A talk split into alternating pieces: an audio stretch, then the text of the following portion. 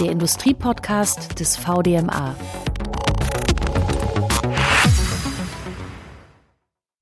Herzlich willkommen, schön, dass Sie zuhören. Hier ist der Industriepodcast des VDMA.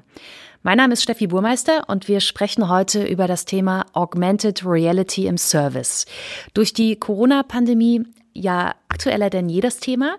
Es geht darum, in Unternehmen Smart Glasses oder eine spezielle Software einzusetzen, die es ermöglichen, dass Spezialisten aus der Ferne auf Produktionsstätten oder Maschinen drauf gucken quasi und Probleme so sofort behoben werden können. Wie genau das funktioniert, welche Vorteile dieser sogenannte Remote Service mit sich bringt, aber eventuell auch welche Fallstricke, darüber spreche ich heute mit Jürgen Sauer, Geschäftsbereichsleiter Service bei der Leistritz GmbH. Die Leistritz GmbH stellt zum Beispiel Pumpen her, Extrusionsanlagen oder Werkzeugmaschinen und arbeitet mit Smart Glasses. Hallo. Hallo, guten Tag. Und unser zweiter Gast ist Martin Plutz von der Okulavis GmbH. Herr Plutz ist Gründer und Geschäftsführer bei Okulavis und Okulavis bietet Unternehmen eine Augmented Reality Service Plattform, arbeitet neben dieser speziellen Software aber zum Beispiel auch mit Smart Glasses. Hallo. Schön, dass Sie heute beide Zeit gefunden haben. Das Thema Remote Service ist gerade natürlich, weil wir Reisen durch die Corona-Pandemie vermeiden, aktueller denn je, hat ja aber wirklich sehr, sehr viele Vorteile, Herr Plutz. Genau, das hat äh, mehrere Vorteile. Natürlich offensichtlich jetzt durch Corona bedingt konnten die Leute nicht mehr reisen, die Servicetechniker. Äh, und da ist natürlich die Notwendigkeit dieser Lösung sichtbarer denn je. Ähm, es hat aber auch weitere Vorteile, natürlich die Ausfallzeiten der Maschinen und Anlagen zu reduzieren, gerade wenn es äh, Engpassmaschinen sind, die, wo es wirklich schmerzt, wenn die nicht laufen, ähm, dann kann ich natürlich dadurch als Hersteller einfach schnellere Hilfe leisten und die Maschine im Idealfall schneller wieder ans Laufen bringen, kann aber auch als Maschinenhersteller ähm, digitale Geschäftsmodelle um diese Lösung herumstricken, um äh, diesen schnelleren Service quasi meinen Endkunden auch in irgendeiner Form in Rechnung zu stellen. Mhm. Ich möchte noch hinzufügen, dass natürlich die äh, Pandemie schon äh, nochmals dazu beitragt, beiträgt, dass das Thema noch aktueller ist. Aber man muss generell sagen, dass die Servicegeschichte in den letzten 10, 20, 30 Jahren sich grundsätzlich verändert hat. Der Service hat sich verändert. Wo man vor 20, 30 Jahren noch viel, viel Zeit hatte, wo die Leute noch äh, äh, genügend Maschinen hatten und wenn die eine Maschine nicht mehr gelaufen ist, dann hat man die abgestellt, hat eine andere eingeschaltet. Das kann man sich heute alles gar nicht mehr leisten. Das ist nicht mehr, nicht mehr in Ordnung und so hat man eigentlich schon seit seit Jahren nach diesen Möglichkeiten gesucht, äh, effizienter zu arbeiten, schneller zu sein, ohne dass man irgendwelche Leute in Zug oder in Flugzeug oder sonst wo reinsetzt. Das hat man eigentlich schon seit Jahren gesucht. Jetzt ist es vielleicht noch mal extremer geworden und man ist noch ein bisschen intensiver gezwungen, da ein bisschen Fortschritte zu machen, ist vielleicht auch ein kleiner Vorteil, um das Ganze voranzutreiben. Ja, und auch ähm, unabhängig von Corona ist es natürlich sehr zeitgemäß, nicht mehr um die Welt zu jetten, ne? Thema CO2. Wichtig bei diesem Thema, es wird ja Kontakt aufgenommen über eine Leitung und die soll natürlich und ist es ja auch sicher sein. Ne? Thema Datensicherheit. Herr Sauer, was haben Sie da für Erfahrungen gemacht? Das ist ein ganz, ganz entscheidendes Thema. Als wir begonnen haben, schon vor Jahren uns mit dem Thema zu beschäftigen, Thema allgemein, Remote Control, wo es zunächst mal ohne Brillen darum geht, ganz einfach auf die Steuerung zuzugreifen. Da hat das Thema eigentlich schon begonnen. Äh, die kundenseitige IT-Abteilung, die lässt das nicht so ohne weiteres zu, dass man einfach irgendwo in ihr System eingreift. Das heißt, man braucht absolut sichere Datenleitungen, als Beispiel eine VPN-Leitung. Da sind einfach äh, Dinge erforderlich, die muss man berücksichtigen, damit der Kunde überhaupt diese ganzen Dinge zulässt. Wir haben das eingeführt, die, wir haben begonnen, vielleicht vor fünf Jahren ungefähr, wenn wir auf die Anlagen zugreifen, über eine sichere VPN-Leitung. Damit hat es begonnen. Wir haben dann, als wir mit den Smart Glasses und mit dem Smart Glass-System begonnen haben, auch gesagt, die Smart Glasses müssen auch genauso über diese sichere Verbindung laufen und haben das damit gekoppelt. Das ist eigentlich grundsätzlich möglich. Aber selbst dann ist es noch schwierig, wenn man den Kunden überzeugen möchte, dass eine VPN-Leitung sicher ist. Wir haben zu ganz primitiven Hilfsmitteln gegriffen, haben gesagt, Es kann niemand von außen in dein System rein. Nur du kannst, lieber Kunde, raus. Aber das hat immer noch nicht genügt. Ich habe dann gesagt, wir machen es ganz einfach. Du kriegst einen ganz großen Schalter an deine Anlage und die kannst du auf Null stellen und dann kann gar nichts passieren. Wenn du Hilfe brauchst, stellst du auf Eins und dann kann es funktionieren. Solche Dinge muss man machen, um die Kunden zu überzeugen manchmal. Was haben Sie für Erfahrungen gemacht, Herr Plutz? Ähnliche Erfahrungen haben wir da gemacht. Ähm, also das sehe ich auch genau diese Themen, die der Herr Sauer gerade anspricht. Äh, eigentlich sind es zwei Punkte, die diese, äh, warum die Firmen Angst haben. Einerseits äh, Thema Datenschutz, dass Leute eben durch, durchs Videobild vielleicht laufen, die das nicht wollen. Ähm, an der Stelle sind wir jetzt zum Beispiel dabei, so eine Gesichtsverpixelung da reinzubauen, um genau das ähm, nicht zu ermöglichen, dass Leute dann sich unerlaubterweise da umschauen. Und das zweite, fast größere Thema ist wahrscheinlich der Know-how-Schutz im produzierenden Unternehmen, wo dann eine Maschine des Herstellers steht, der diesen Service auf diese Weise anbietet der sich ja dann auch da umgucken könnte und vielleicht irgendwelche ähm, geheimen Dinge sieht, ist natürlich alles ein bisschen übertrieben, aber ähm, ich glaube, es hat auch viel mit Mentalität zu tun, äh, gerade auch in Deutschland. Ich sehe das als sehr deutsches Thema, glaube ich. Äh, USA zum Beispiel machen wir da ganz andere Erfahrungen, äh, wo die Leute offener und weniger kritisch sind, auch ein Stück weit so Abteilungsdenken, dass die IT-Abteilung sagt, ja, lass mich damit in Ruhe, ich will mir hier kein Problem machen und äh, deswegen das eher abblocken. Aber genau vor diesen Herausforderungen stehen wir da insbesondere in Deutschland und Europa. Im VDMA wird sich übrigens auch schon seit Jahren mit Augmented und Virtual Reality beschäftigt und in Veranstaltungen werden Beispiele gezeigt von Unternehmen, die diese Technologien schon erfolgreich einsetzen, um dann wiederum andere Unternehmen abzuholen, die noch unschlüssig gegenüber äh, Augmented und Virtual Reality sind. Und da gab es schon 2006 das erste erfolgreiche Beispiel. Thema Datensicherheit ist also ein schwieriges. Gibt es noch andere Probleme, wo Unternehmen vielleicht so ein bisschen zögern, wo Sie ein bisschen Überzeugungsarbeit äh, leisten müssen, Herr Plutz? Gibt es mit Sicherheit. Also die technischen Voraussetzungen sind heute da. Ähm, 2006 konnte man damit auch schon anfangen. Da gab es die ersten Smartphones.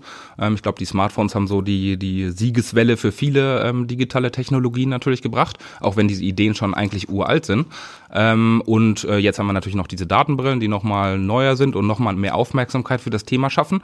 Ähm, aber aus meiner Sicht sind die technischen Voraussetzungen gegeben. Natürlich gibt es hier und da noch Themen wie Internetkonnektivität an entfernt liegenden Standorten und ähnliche Dinge.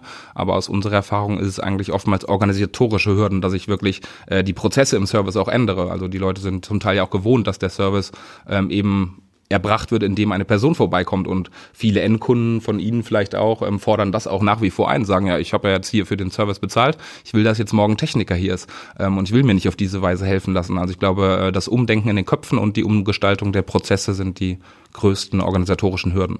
Herr Sauer? Sehe ich genauso. Das ist ein Riesenproblem. Die Leute haben einfach Gewohnheiten. Die Leute sind gewohnt. Ich rufe jetzt irgendeinen an, den habe ich vielleicht sogar persönlich kennengelernt bei der Inbetriebnahme der Anlage. Den will ich jetzt sprechen, weil den kenne ich und mit dem möchte ich reden.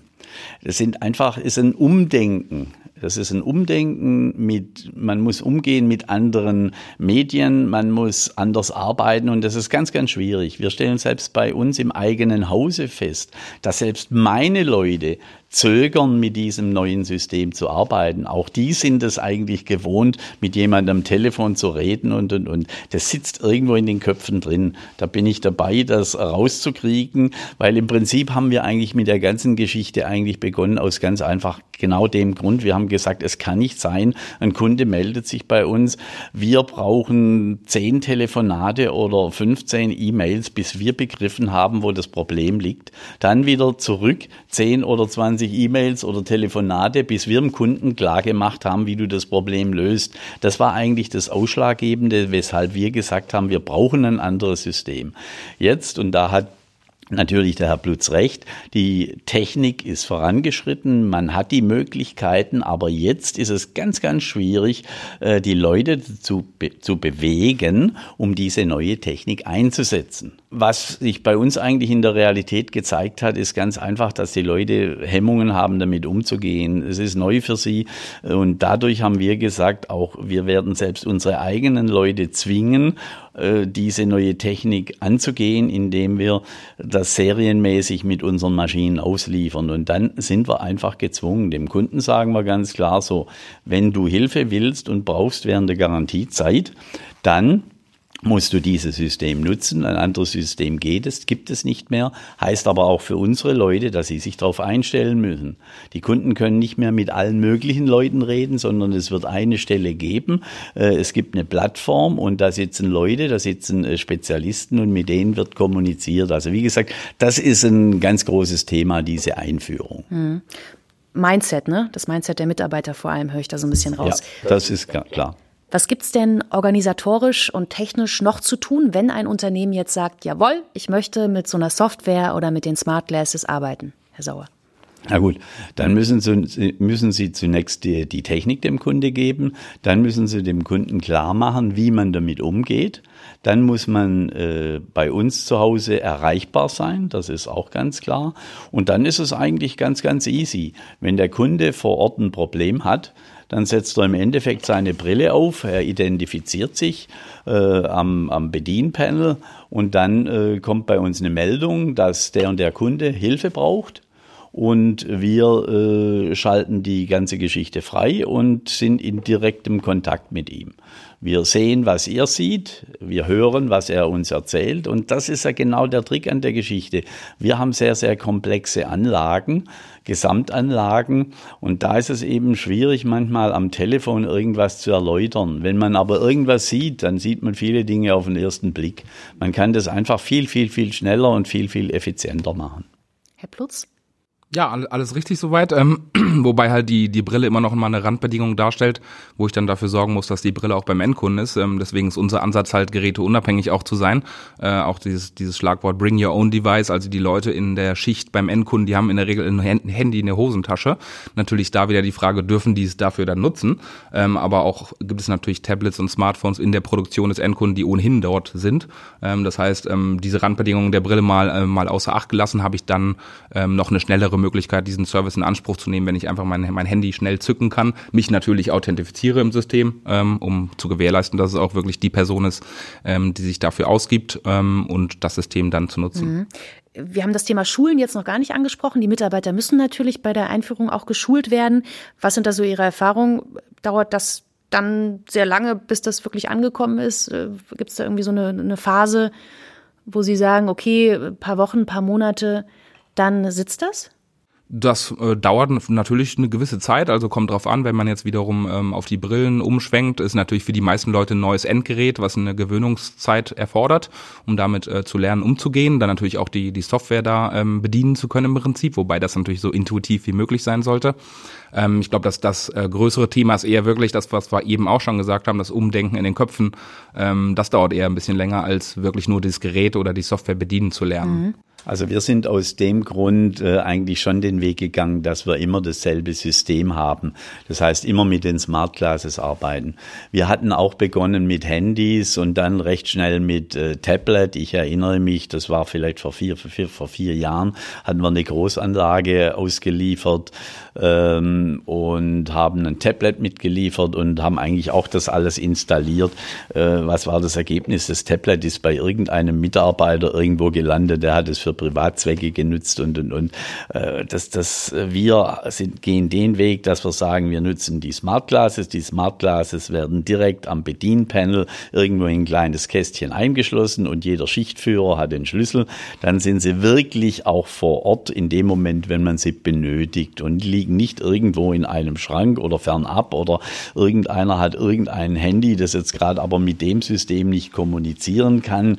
Äh, es geht alles, das funktioniert alles, aber wir wollen das einfach das, äh, das, den ganz einfachen Standard einführen. Und dann ist auch, äh, was der Herr Blütz gesagt hat, absolut recht. Es ist ganz, ganz easy, das alles zu lernen.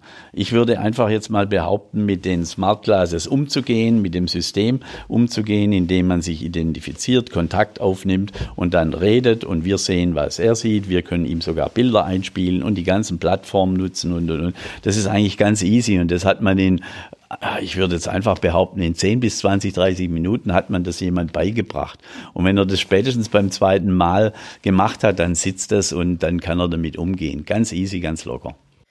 Angenommen, ich, Steffi, stehe jetzt mitten in der Nacht an so einer Extrusionsanlage, stelle da Rohre her und die Maschine fällt dann plötzlich wegen eines so hohen Schmelzdruckes aus. Dann setze ich die Brille auf, dann möchte mit Ihnen im Headquarter Kontakt aufnehmen. aber es ist ja nachts. Erreiche ich da jemanden? Das könnte jetzt nämlich noch das Problem eventuell darstellen. Es kommt nämlich darauf an, wenn Sie in China sind, dann erreichen Sie die Leute in China. Wenn Sie in den USA sind oder auf dem, äh, in diesem Bereich, dann erreichen Sie dort jemanden. Wenn Sie in Europa sind, dann erreichen Sie tagsüber jemand bis nachts, bis zu gewissen Uhrzeiten. Wir sind bis jetzt nicht gezwungen gewesen, rund um die Uhr zu arbeiten. Wenn die Kunden das möchten, dann können wir das, dann funktioniert es auch. Äh, wird sich zeigen, was äh, in Zukunft da äh, sich ergibt. Ich denke mal, dass man natürlich wirklich rund um die Uhr da sein muss. Wie gesagt, wird sich zeigen. Wir machen es im Moment noch nicht, aber wenn wir gezwungen sind, dann können wir das tun. Mhm. Also im Moment eine noch begrenzte Erreichbarkeit, weil einfach die Nachfrage noch nicht gegeben ist. Mhm. Ich wollte noch äh, ganz kurz was ergänzen. Ähm, alles richtig soweit. Also entweder muss man seine Serviceorganisation so schaffen, dass man 24-7-Support anbietet. Ähm, aber auch die Idee, dass wenn ich jetzt nachts vor der Maschine stehe und wirklich keinen erreiche, dann äh, kann man natürlich auch hingehen und ähm, erstmal den, den Mitarbeiter, der vor der Maschine steht, mit Informationen versorgen, Schritt für Schritt Anleitungen bereitstellen, mit denen er sich im Idealfall vielleicht selber helfen kann, weil das Problem vielleicht gar nicht so schwierig zu lösen ist äh, und er es einfach nicht, ähm, nicht wusste sozusagen.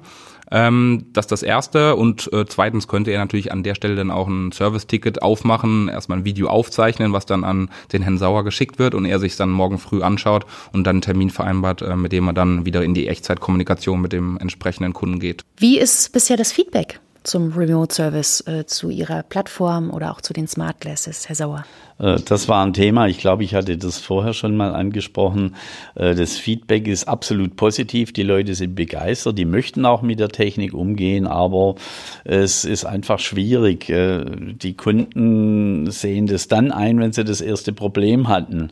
Im Vorfeld sagen die Kunden, ja, toll und klasse, aber das System kaufen, das möchte man oft eben nicht. Äh, das war auch der Grund, weshalb wir gesagt haben, wir äh, liefern diese Systeme in Zukunft serienmäßig mit der Anlage aus, äh, dass man wirklich positiv gesehen, positiv jetzt ausgedrückt, dazu gezwungen wird, weil dann kann man es wirklich einführen und dann funktioniert es besser wie im Moment. Es war in der Vergangenheit schwierig, das Ganze wirklich einzuführen, muss man klar sagen. Herr Plutz, wie ist bei Ihnen das Feedback? Ist natürlich grundsätzlich positiv. Es gibt natürlich immer Firmen, die sich ähm, mal mehr oder mal weniger schwer mit diesen Themen tun. Es ist da auch wieder organisatorische Themen, dass man halt äh, bei unseren Kunden jemanden hat, der sich einfach um diese Themen kümmert, das in die Prozesse hineinbringt äh, und ähm, die Einführung im Prinzip auch begleitet. Ähm, das sind eigentlich so, wenn, wenn es Herausforderungen gibt, sind es auch wiederum organisatorische Herausforderungen. Und der Mehrwert ist ja offensichtlich und glasklar. Ähm, da lässt sich, glaube ich, wenig dran rumrütteln. Äh, ist aber wie, wie mit allen Themen, sei es jetzt, ob sie ein neues äh, IT-System, welche Art auch immer einführen, immer wenn Veränderungen ähm, mögen Menschen eben nicht so gerne. Und deswegen ist dieses Thema Change Management, Einführung der äh, Lösung organisatorisch und technisch eben eines der wichtigsten Themen. Ich denke, wir müssen eines auch ganz klar berücksichtigen. Es hängt auch ganz, ganz stark davon ab, mit welchen Kunden man arbeitet. Wir arbeiten hauptsächlich mit Kunden aus der Pharmaindustrie, aus der Chemie, Großkunden wie auch kleine Kunden. Da geht es darum, die Kunden, die haben spezielle Rezepturen, das ist alles relativ geheim und und und. Da ist es natürlich wirklich schwieriger. Wir hatten mal im VDMA, ich glaube vor einem Jahr mal ein Beispiel, wo es darum ging, äh, über die ganze Geschichte irgendwie verschiedene Freibäder und Hallenbäder äh, zu warten und und und. Wissen Sie, da ist es ganz easy. Da da läuft niemand Gefahr, dass da irgendwelche äh, wichtigen Geheimnisse nach außen dringen bringen. Das ist also ganz, ganz was anderes, wie wenn man eben mit der Pharma und mit der Kunststoffindustrie, das ist, denke ich, auch mal ein Thema. Das müssen wir auch berücksichtigen. Und diese Leute muss man eben ganz besonders, äh, ganz besonders überzeugen. Und das war eben das, wo ich auch am Anfang gesagt habe, am besten ein Schalter, dass der wirklich äh, überzeugt ist. Jetzt kann nichts passieren, weil da ist, die Leitung ist äh, durchtrennt. Das sind ganz, ganz starke psychologische Effekte. Ist denn schon mal was passiert? Passiert. Inwiefern passiert? Passiert im Sinne von, da ist äh, irgendein Betriebsgeheimnis an die Öffentlichkeit also geraten bei oder uns, irgendwas. Bei uns nicht, bei uns nicht. Aber die Gefahr ist einfach da. Und wenn es auch nur die Angst ist, die Angst ist ganz einfach da. Jetzt ist natürlich ähm, spannend, wo geht das Ganze noch hin? Was gibt's noch für Potenzial? Sowohl bei den äh, Brillen als eben auch ähm, bei dem Service, den Sie anbieten, Herr Plutz. Was ist Ihrer Meinung nach äh, da in den nächsten Jahren noch möglich? Sehr viel ist möglich. Ich glaube, äh, dieser Videosupport ist jetzt eine, eine Basisvariante, die man so erreicht hat, die sich auch immer mehr und mehr durchsetzt, denke ich. Ähm, aber das kann eigentlich nur der Ausgangspunkt sein für weitere Entwicklungen, angefangen bei datengetriebenen Themen wie Predictive Maintenance, dass meine Maschine sich proaktiv beim Hersteller meldet und sagt, so nächste Woche habe ich wahrscheinlich ein Problem. Ähm, und da sehe ich dann den Anknüpfungspunkt, dass man dann spätestens dann ähm, mal als Mensch drauf guckt mit diesem Videosupport, hat die Maschine denn wirklich ein Problem? Ähm, dann technologische Themen, äh, 5G zum Beispiel kommt jetzt auf uns zu. Da haben wir in Aachen den äh, europaweit größten äh, Testcampus, wo wir jetzt schon diese Technologie erproben können. Ähm, gerade auch große Datenmengen dann durch die Leitung zu kriegen, gerade wenn ich hinsichtlich Augmented Reality arbeite, wo ich mit CAD-Modellen arbeite und so ein CAD-Modell von Leistritz dann vielleicht mehrere Gigabyte groß ist und ich das heute über mobile Daten runterlade, dann ist spätestens nach, nach 20 Sekunden mein, mein äh, Datenvolumen aufgebraucht. Äh, da haben, hat 5G große Potenziale, dieses Thema auch noch weiter in die Fläche zu treiben, einfach dadurch, dass gewisse Restriktionen verschwinden. Ähm, das sind so die äh, Dinge, wo ich das hinsehe. Und natürlich auch das Thema der Datenbrillen, die sind jetzt auch okay, würde ich mal sagen, auf so einem Niveau. Die haben noch nicht das Niveau erreicht, ähm, dass man sich das jetzt privat gerne aufzieht und damit eine Runde Fahrrad fährt und ein paar Bilder knipst, so ungefähr. Ähm, auch wenn das die große Vision natürlich von Apple und Google oder Google jetzt im Speziellen 2012 bereits war, was ja ein Riesenflop war. Von Apple gibt es noch kein Gerät. Ähm, es bleibt natürlich abzuwarten. Die entwickeln natürlich an solchen Themen, ähm, haben aber auch gesehen, dass Google sich dort die, die Finger verbrannt hat, das in den Konsumermarkt zu bringen.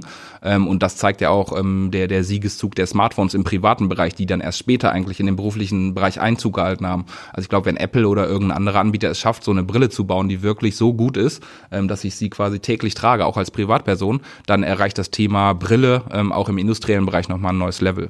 Generell sehe ich das genauso und mir fällt dabei gerade eines ein. Die ersten Smart Glasses, die wir getestet haben, da durfte der Kunde sich nicht schnell bewegen.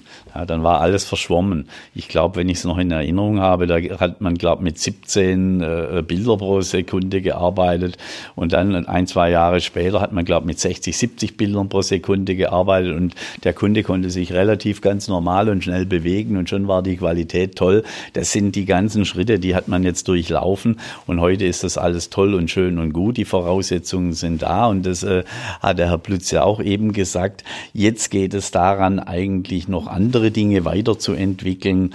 Äh, es geht äh, um die Augmented Reality, es geht um Schulungen, es geht um so viele Dinge und da fängt es eigentlich auch erst wirklich dann an. Äh, das haben wir vorher noch ganz kurz erwähnt. Wenn Sie nachts ein Problem haben und Sie könnten uns wirklich tatsächlich nicht erreichen, dann gibt es kleine, kleine Schulungsvideos, Augmented Reality dann, wo die, wo man den Leuten dann wirklich zeigen kann, was er jetzt tun muss. Und er wird quasi im Endeffekt geführt durch irgendein Problem und er kann das äh, sogar selbst lösen, ohne dass er Kontakt mit uns aufnehmen ja. muss. Richtig, da fällt mir noch ein, auch das Thema künstliche Intelligenz, gerade ein großes Schlagwort natürlich. Äh, da natürlich auch die Vision, dass ich vielleicht keinen echten Menschen mehr habe, der im ersten Schritt rangeht, sondern einen Bot habe, der mich äh, führt durch meine Problemlösung. Ähm, und das ist natürlich eine, eine, Vision, die jetzt erstmal so nicht greifbar ist äh, im ersten Schritt, auch wenn alle von AI und so sprechen. Ähm, aber ich denke, das, das könnte man in zehn Jahren nochmal hinterfragen. Könnte aber natürlich dann wieder auch Angst auslösen bei Menschen, weil sie Sorge haben, ersetzt zu werden ne? von Maschinen, von Robotern. Das schwingt immer mit bei diesem Thema. Ja, aber, gut, aber dieses Thema, das haben wir schon seit 20, 30, 40 Jahren. Ja. Ich glaube, an dieses Thema hat man sich in der, in der Zwischenzeit, ich möchte einfach sagen, schon beinahe gewöhnt. Äh, ich glaube, das ist nichts, nichts Besonderes mehr. Und ich glaube auch, dass jeder in der Zwischenzeit eingesehen hat, dass einfach die Technik voranschreiten muss. Man kann nicht mehr da sitzen und sagen, ja, aber das ist aber ganz, ganz ungünstig, weil könnte irgendwas oder irgendjemand ersetzen. Das ist nicht mehr möglich. Man kann sich und es, ich habe den Eindruck auch, es, es äh, verschließt sich auch niemand mehr gegen neue, neue Technologien, wie das vielleicht mal vor 20, 30 Jahren war. Also das ist zumindest mein Eindruck. Und dann, dann bringen die Diskussionen auch nichts, sich davor zu schützen oder so, sondern kommen halt die chinesischen oder US-Unternehmen, die es halt umsetzen. Technik muss voranschreiten, das finde ich ein ein schönes abschließendes Wort oder einen schönen abschließenden Satz. Also wirklich ein sehr spannendes und auch wahnsinnig modernes Thema. Augmented Reality im Service. Unternehmen sparen Zeit und Geld, weil im Falle eines Defektes oder Problems an einer Maschine sofort geholfen werden kann mit Smart Glasses oder eben einer speziellen Software. Gesprochen haben wir heute darüber mit Jürgen Sauer von Leistritz und Martin Plutz von Okulavis. Vielen Dank für das tolle Gespräch. Das war der Industriepodcast des VDMA. Hoffentlich bis zum nächsten Mal. Der Industriepodcast des VDMA.